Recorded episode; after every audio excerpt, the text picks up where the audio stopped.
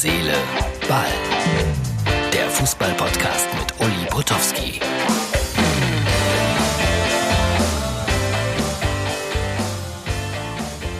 Ausgabe Nummer 235 vom 9. April 2020. Und heute spreche ich jetzt gleich äh, ungefähr 12, 13 Minuten lang mit äh, einem sehr, sehr netten Kollegen, der auch eine unfassbar tolle Radiostimme hat, aber auch ein Fernsehgesicht hat er. Und er ist wirklich äh, einer meiner Lieblingskommentatoren immer gewesen. Und ich verstehe mich mit ihm gut und da haben wir uns heute mal zusammengeschaltet für euch. Hört uns zu, habt ein bisschen Spaß daran, das wäre schon ganz gut. Hansi Küpper. Hier ist er. Ich bin verbunden jetzt mit äh, einem meiner Lieblingskollegen, aber ich muss dir gleich sagen, Hansi Küpper, ich habe viele Lieblingskollegen äh, und er ist Fan von Borussia Dortmund und wir beide verstehen uns trotzdem ausgezeichnet. Wie kommt das eigentlich? Ja, klassischer Fall von in der Sache vereint, in den Farben getrennt. Das war eine kurze Antwort, aber ich akzeptiere das so. Hansi, was ja. machst du gerade? Also ich äh, telefoniere ja viel mit Kollegen. Es gibt ja welche, die kommentieren auf ihrem einheimischen Feuerwehrteich Entenrennen oder Einkäufe im Supermarkt. Was machst du Verrücktes? Also ich spiele viel Schach schon mal. Ich habe mein Trimgerät auf der Terrasse wiederentdeckt. Ich bereite meinen Rückzug in den Fußballwesten vor. Nach 25 Jahren äh, in Bayern. Das verkompliziert sich natürlich alles, weil unsere Freunde uns ja eventuell jetzt nicht beim Umzug helfen dürfen. Also schon ein bisschen kribbelig das Ganze. Und dann gibt's ja zum Glück auch noch bei Sky ein bisschen zu kommentieren, dadurch, dass wir ja ähm, in der letzten Woche die historische Konferenz ins Leben gerufen haben. Und da bin ich jetzt am Wochenende im Einsatz beim Spiel Paderborn gegen Borussia Dortmund. Erkläre mir mal, was macht ihr da genau? Ich arbeite zwar auch für Sky, aber nicht in historischen Konferenzen. Deshalb, was passiert da? Ja, die Grundidee ist einfach zu sagen, äh, an diesem Spieltag hätten gegeneinander gespielt, ich sage jetzt mal Paderborn gegen Dortmund, Schalke gegen Bremen, ähm, Bayern München gegen Eintracht Frankfurt.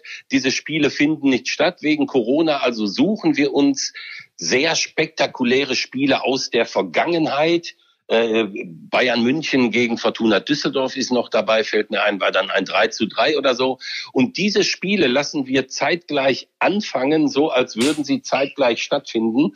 Und dann erlebt der Sky-Zuschauer in seiner gewohnten Konferenz Atmosphäre eine Nicht-Live-Konferenz, ähm, aber eine ähm, Konferenz, in der viele, viele spektakuläre Tore, Spielverläufe und so zusammengefasst werden.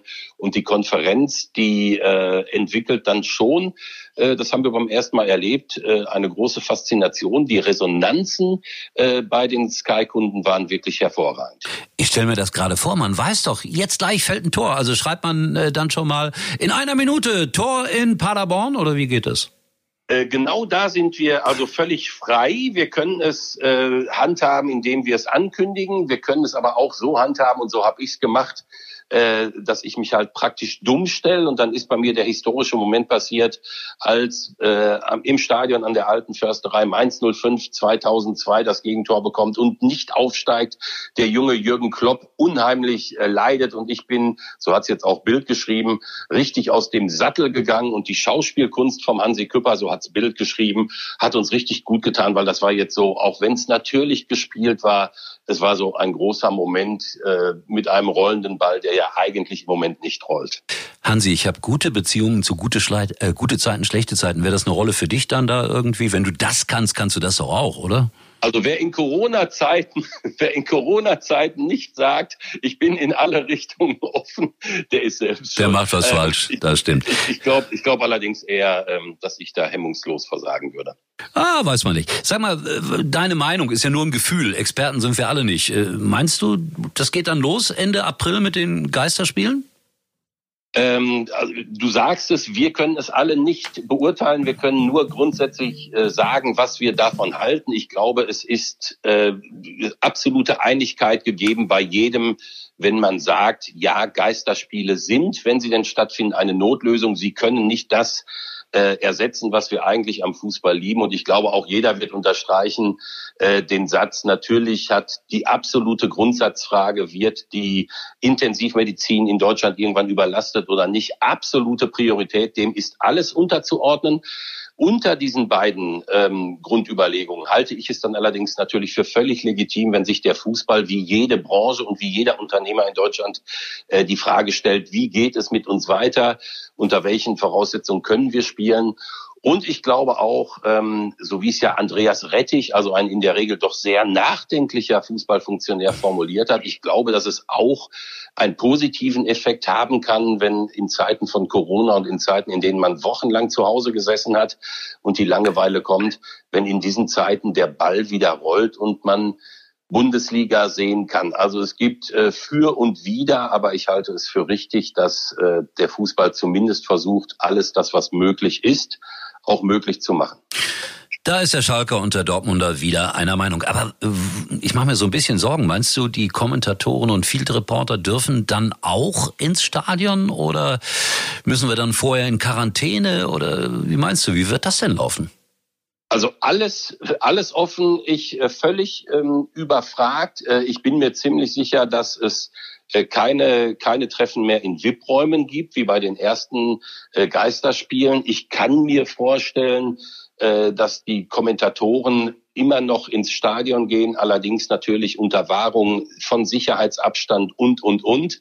Ähm, ich glaube, das sind, das sind dann allerdings auch nachgelagerte Fragen, wenn die Grundsatzentscheidung getroffen wird, ja, die Bundesliga-Saison wird zu Ende gebracht mit Geisterspielen, dann werden, glaube ich, diese ganzen Anschlussfragen, ähm, wie äh, kommen die Mannschaften ins Stadion, in welcher Mannstärke, wer darf überhaupt noch ins Stadion, wird aus dem Stadion kommentiert, müssen Journalisten es äh, tatsächlich aus dem Stadion mitverfolgen oder wird es äh, eine Online-Pressekonferenz geben hinterher, aus der man dann sich die Statements zieht.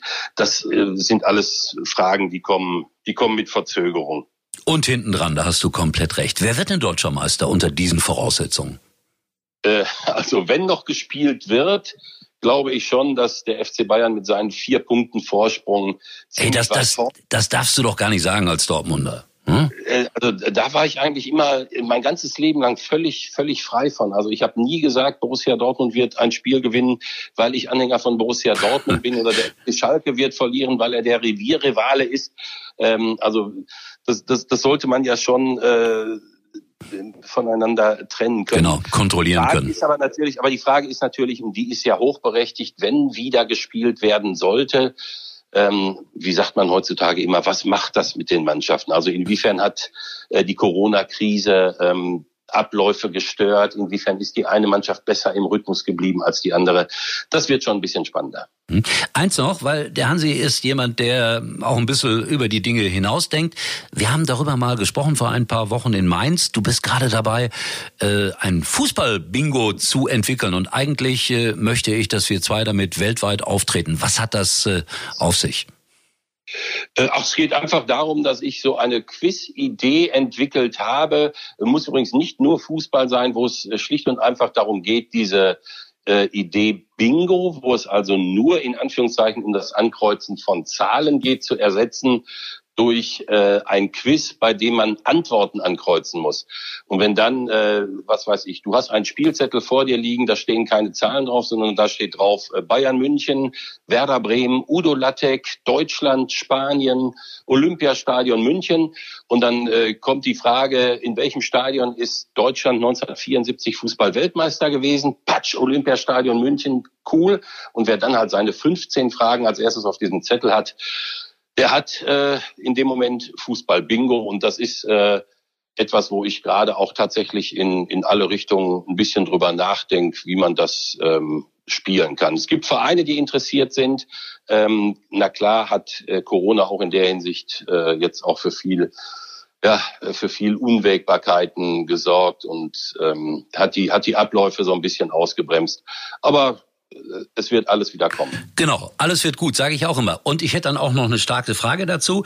Äh, welcher Spieler in der Fußball-Bundesliga wurde als erster vom Platz gestellt? A. Franz Be nee, nicht mit A. Franz Beckenbauer, Helmut Rahn, Uwe Seeler oder Reinhold Liebuder?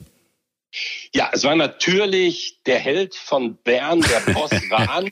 Der du bist einmalig. Duisburg, du bist einmalig. Von Duisburg äh, tatsächlich auch den ersten Platzverweis äh. kassiert hat. Also schon schräg, dass dieser aus dem Hintergrund müsste Rahn schießen, dann Jahre später, neun Jahre später nochmal Fußballgeschichte geschrieben hat, als er zum ersten Rotsünder kann man ja gar nicht sagen. Nee, genau. Gab's noch nicht. Weil er hat Rot gesehen, sondern ist einfach vom Platz geflogen. Hansi, ich danke dir. Viel Spaß am Wochenende bei der äh, historischen Konferenz und ich hoffe, wir zwei sehen uns dann gesund, munter, fröhlich und voller Optimismus demnächst in irgendeinem Stadion wieder. Wir werden diesen Tag genießen und wir beide werden ihm entgegenfiebern. Genauso ist es. Lieben Dank, bis bald, bleib gesund. Ich danke dir, hau rein, ciao. Und das war dann Herz, Seele, Ball heute in dieser etwas längeren Ausgabe und in der Interviewform. Das machen wir ja jetzt äh, einmal die Woche. Wer mag, schreibt uns was auf Facebook oder liked uns oder guckt bei Instagram vorbei.